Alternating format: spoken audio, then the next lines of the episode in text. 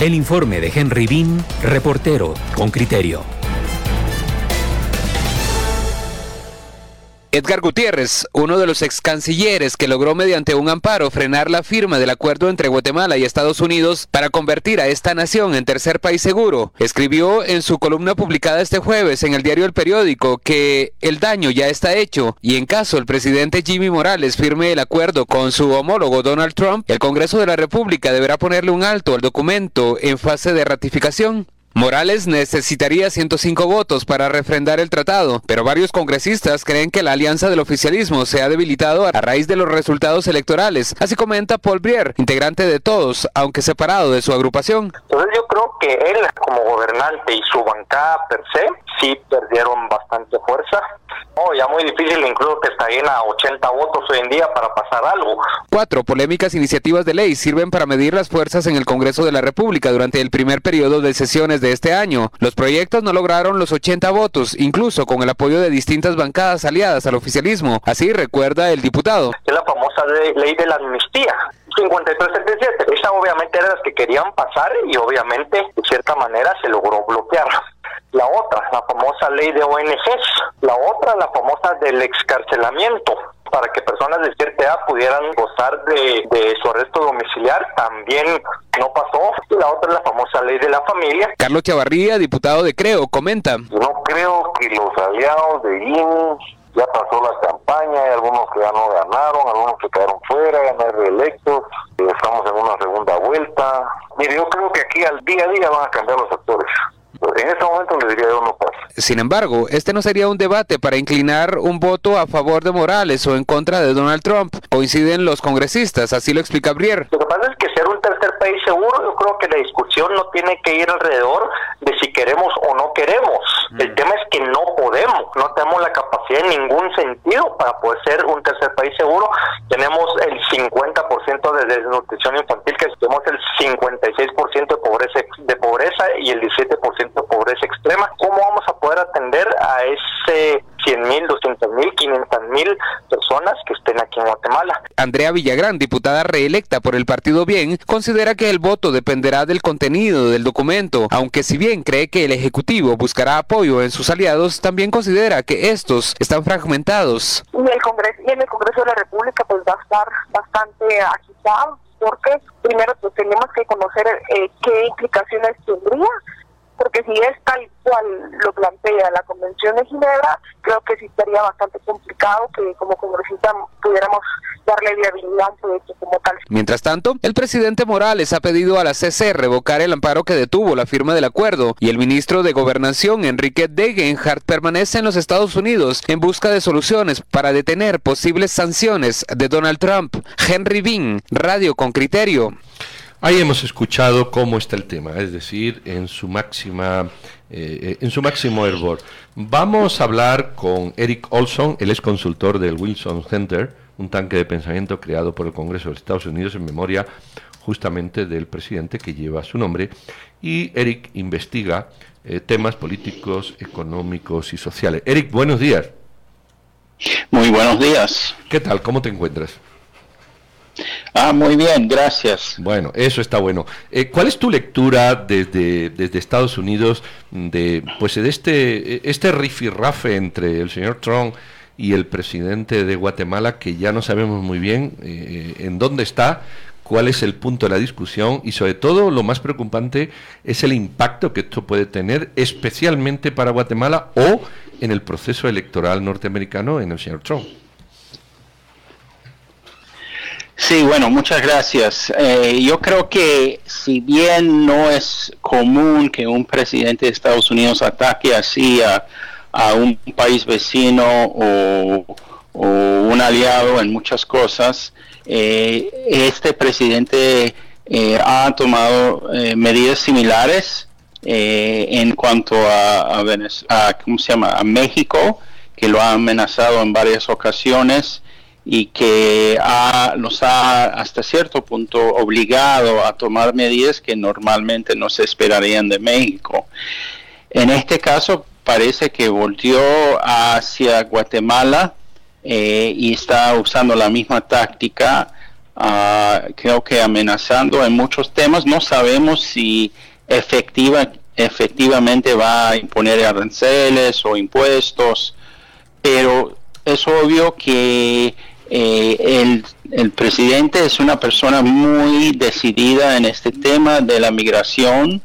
Eh, mucha gente le han dicho que no lo hagan, pero él sigue insistiendo y yo creo que eh, el pueblo guatemalteco y los políticos deben reconocer que estas son amenazas ah, bastante reales que él unilateralmente puede imponer unilateralmente puede imponer Eric, pero nosotros hemos visto a lo largo de estos años cómo muchas de las medidas del señor Donald Trump se caen finalmente cuando son llevadas a las cortes. Pensábamos, por ejemplo, en ese en esa prohibición que emite a pocos meses de inaugurado su mandato contra las siete naciones de, mm, de origen árabe. Finalmente la Corte Suprema de Justicia lo ratificó, pero ¿qué puede ocurrir con el escenario de Guatemala? Eh, ¿Imponer eh, un eh, impuesto especial a las remesas de los guatemaltecos? ¿Prohibir a los guatemaltecos ir a Estados Unidos? Yo creo que es evidente que en muchos casos de forma preliminar las cortes detienen temporalmente pero el presidente siempre ha apelado a los tribunales superiores, llegando a la Suprema Corte, y efectivamente, como usted dijo, eh, en el caso de eh, prohibir la entrada de gentes de siete países uh, musulmanes, la Corte Suprema le dio la razón finalmente. Así que no podemos apostar que las, las tribunales y las cortes de Estados Unidos van a detener esto. Eh, han habido decisiones en cuanto al tema del de, eh, país, tercer país seguro, que ahorita estamos hablando en el contexto de Guatemala, que son contradictorias. Un juez federal ha dicho que sí, eso tiene, el presidente tiene esa autoridad. Eh, ayer otro juez en, en otro distrito dijo que no tenía la autoridad.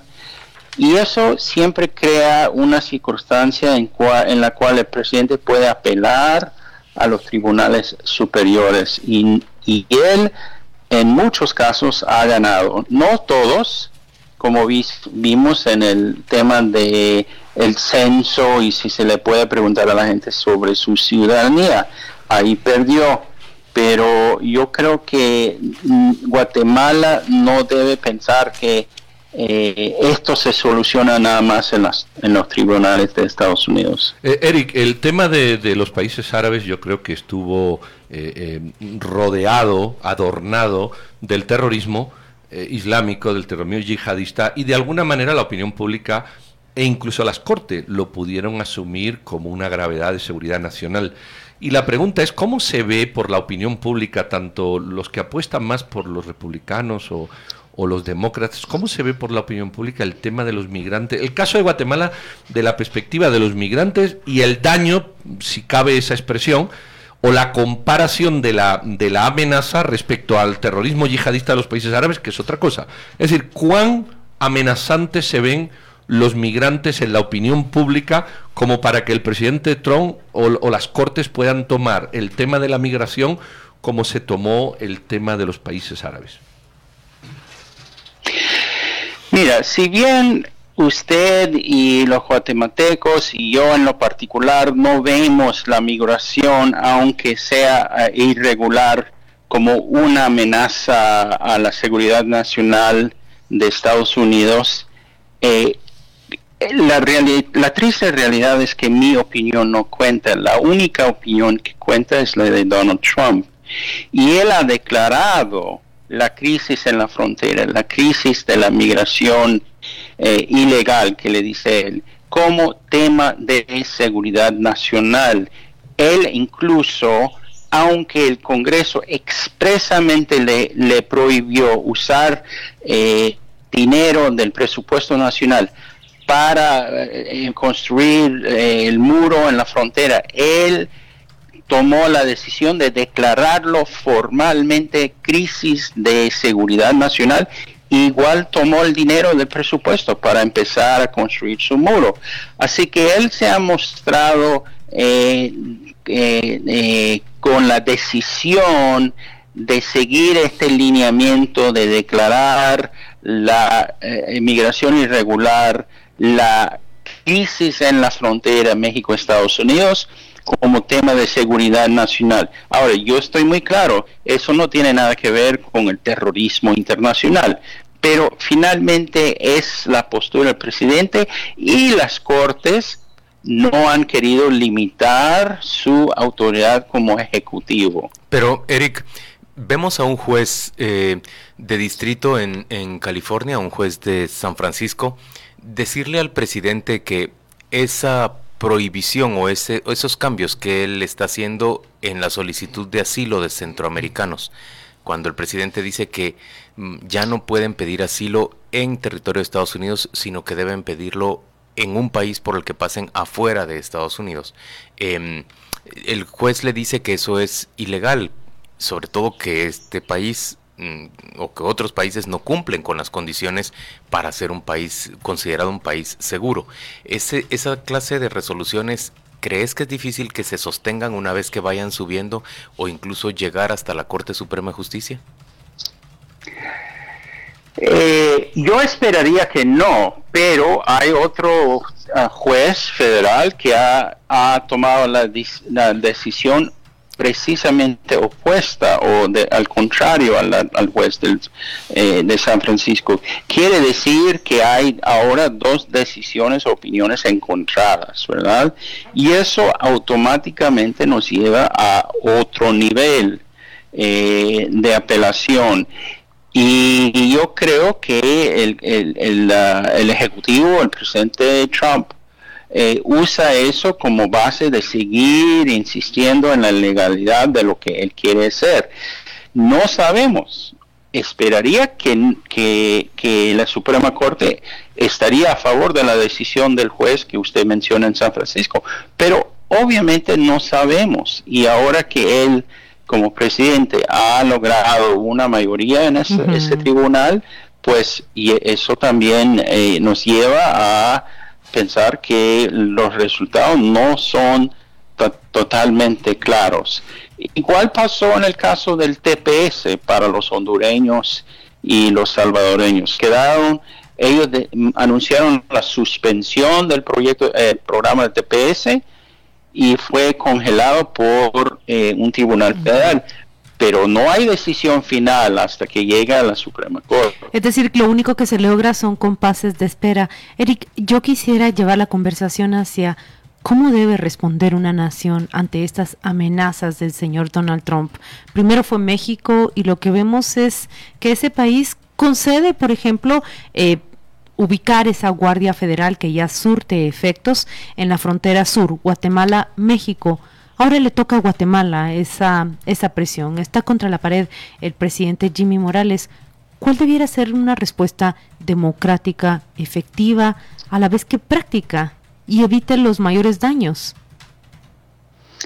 Bueno, mira, yo creo que eso es una decisión que los guatemaltecos tienen que tomar. Yo, yo no les puedo decir cómo van a responder. Es obvio que es una situación sumamente complicada porque como usted misma dice eh, que la que el, negociar con Trump eh, eh, es complicado, ¿no? Uno puede pensar, bueno, aceptemos tal cosa y ya se nos quita encima este problema pero como pasó con lo de México, eh, llegaron a un acuerdo y luego él dijo, bueno, lo tienen que cumplir en 45 días, eh, que no era lo esperado en ese momento.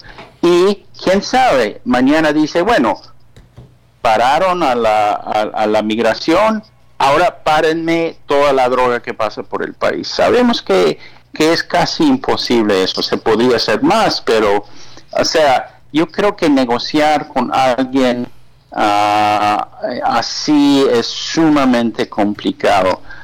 Yo creo que lo que no debe ser Guatemala es atacar sus propias instituciones. A mí me sorprende la manera en que la decisión y el señalamiento de Trump lleva a Guatemala a atacar sus propias instituciones, atacar la Corte Constitucional. Ah, yo no entiendo por qué sale México, a Guatemala fortalecido atacando sus propias instituciones, francamente. Bueno, yo, yo tampoco lo entiendo, pero, pero en términos generales pareciera que aquí, por ejemplo, las cámaras empresariales quieren que el presidente pueda tomar la decisión que le está exigiendo el, el señor Trump y que nadie se lo, se lo impida. Eh, ¿qué, ¿Qué consecuencias ves para Guatemala en el corto plazo? ¿Crees realmente que Guatemala va a tener la capacidad que tuvo México de negociar un acuerdo rápido con, con Estados Unidos y, digamos, diferir la, la presión de Trump hacia probablemente Honduras y El Salvador? Mira, aquí yo, yo tendría que distinguir entre dos cosas. Una cosa es llegar a un, un acuerdo y firmarlo y celebrarlo. Otra cosa es cumplir. Y yo creo que ese es el tema que los propios guatemaltecos tienen que preguntarse. Una cosa es decirle a Trump, sí, sí, sí, como usted quiere, señor presidente, pero otra es saber cómo se va a ejecutar o llevar a cabo eso yo dudo sinceramente, dado las condiciones en Guatemala, series eh, desafíos que ese país tiene en cuanto a Estado de Derecho, corrupción, crimen organizado, pobreza, desnutrición, que van a poder lidiar con, con 100 mil hondureños, 200 mil salvadoreños. Para mí sería una cosa inesperada. Eh, eh, imposible. Ahora, hay, hay algunos que dicen, bueno, ¿qué nos da Estados Unidos a cambio de esa firma, de ese papelito? Esa puede ser una solución, pero aún así yo creo que eh, sería abrir las puertas a, la intervención de Estados Unidos en esa en ese tema y yo creo que tú crees que Estados Unidos eh, esté dispuesto a financiar ¿ah? tú crees que Estados Unidos esté dispuesto a financiar el sostenimiento de esos migrantes en Guatemala eh, no no no estoy diciendo eso no estoy convencido pero eh, como como posible vamos a decir resolución de este conflicto sería parte de la negociación francamente y desde mi punto de vista no es recomendable, ah, pero puede ser algo que intenten, ¿no? Ah, pero es también admitir las propias incapacidades y la imposibilidad de cumplir. Eh, y finalmente, mira, eh, las, los tribunales de Estados Unidos van a decir, mira, eh, tenemos una obligación internacional de permitir a los que buscan asilo ah, de hacerlo aquí. Si la administración quiere que, se, que esas peticiones sucedan en Guatemala, donde no hay infraestructura para eh, el asilo político, donde no hay una tradición de este, de este proceso jurídico, regresar esa gente a Guatemala es regresarle a una situación de precariedad y, los tribunales, y es lo que dijo el propio juez de San Francisco, que eso no, eso es ir en contra de los compromisos de Estados Unidos. Muy bien, don Eric, pues vamos a ver qué ocurre. Efectivamente, Guatemala no tiene las condiciones para tener a 90 o 100 mil migrantes cada año, teniendo en cuenta que expulsa, en el sentido de que salen de aquí, una cantidad de migrantes eh, menor. Es decir, salen menos y quieren meter a más para ser atendidos en ese contexto del convenio en el que se requiere sanidad, educación, e infraestructura, atención médica, yo creo que eso es un imposible. Pero bueno, vamos a ver qué hacen estos dos presidentes tan particulares como es el señor Trump y es el señor Morales. Muchísimas gracias, Eric Olson, consultor del Wilson Center, por tus opiniones que han contribuido pues a ilustrar la situación. Muy feliz día y muy mejor fin de semana. Ok, gracias, con todo gusto.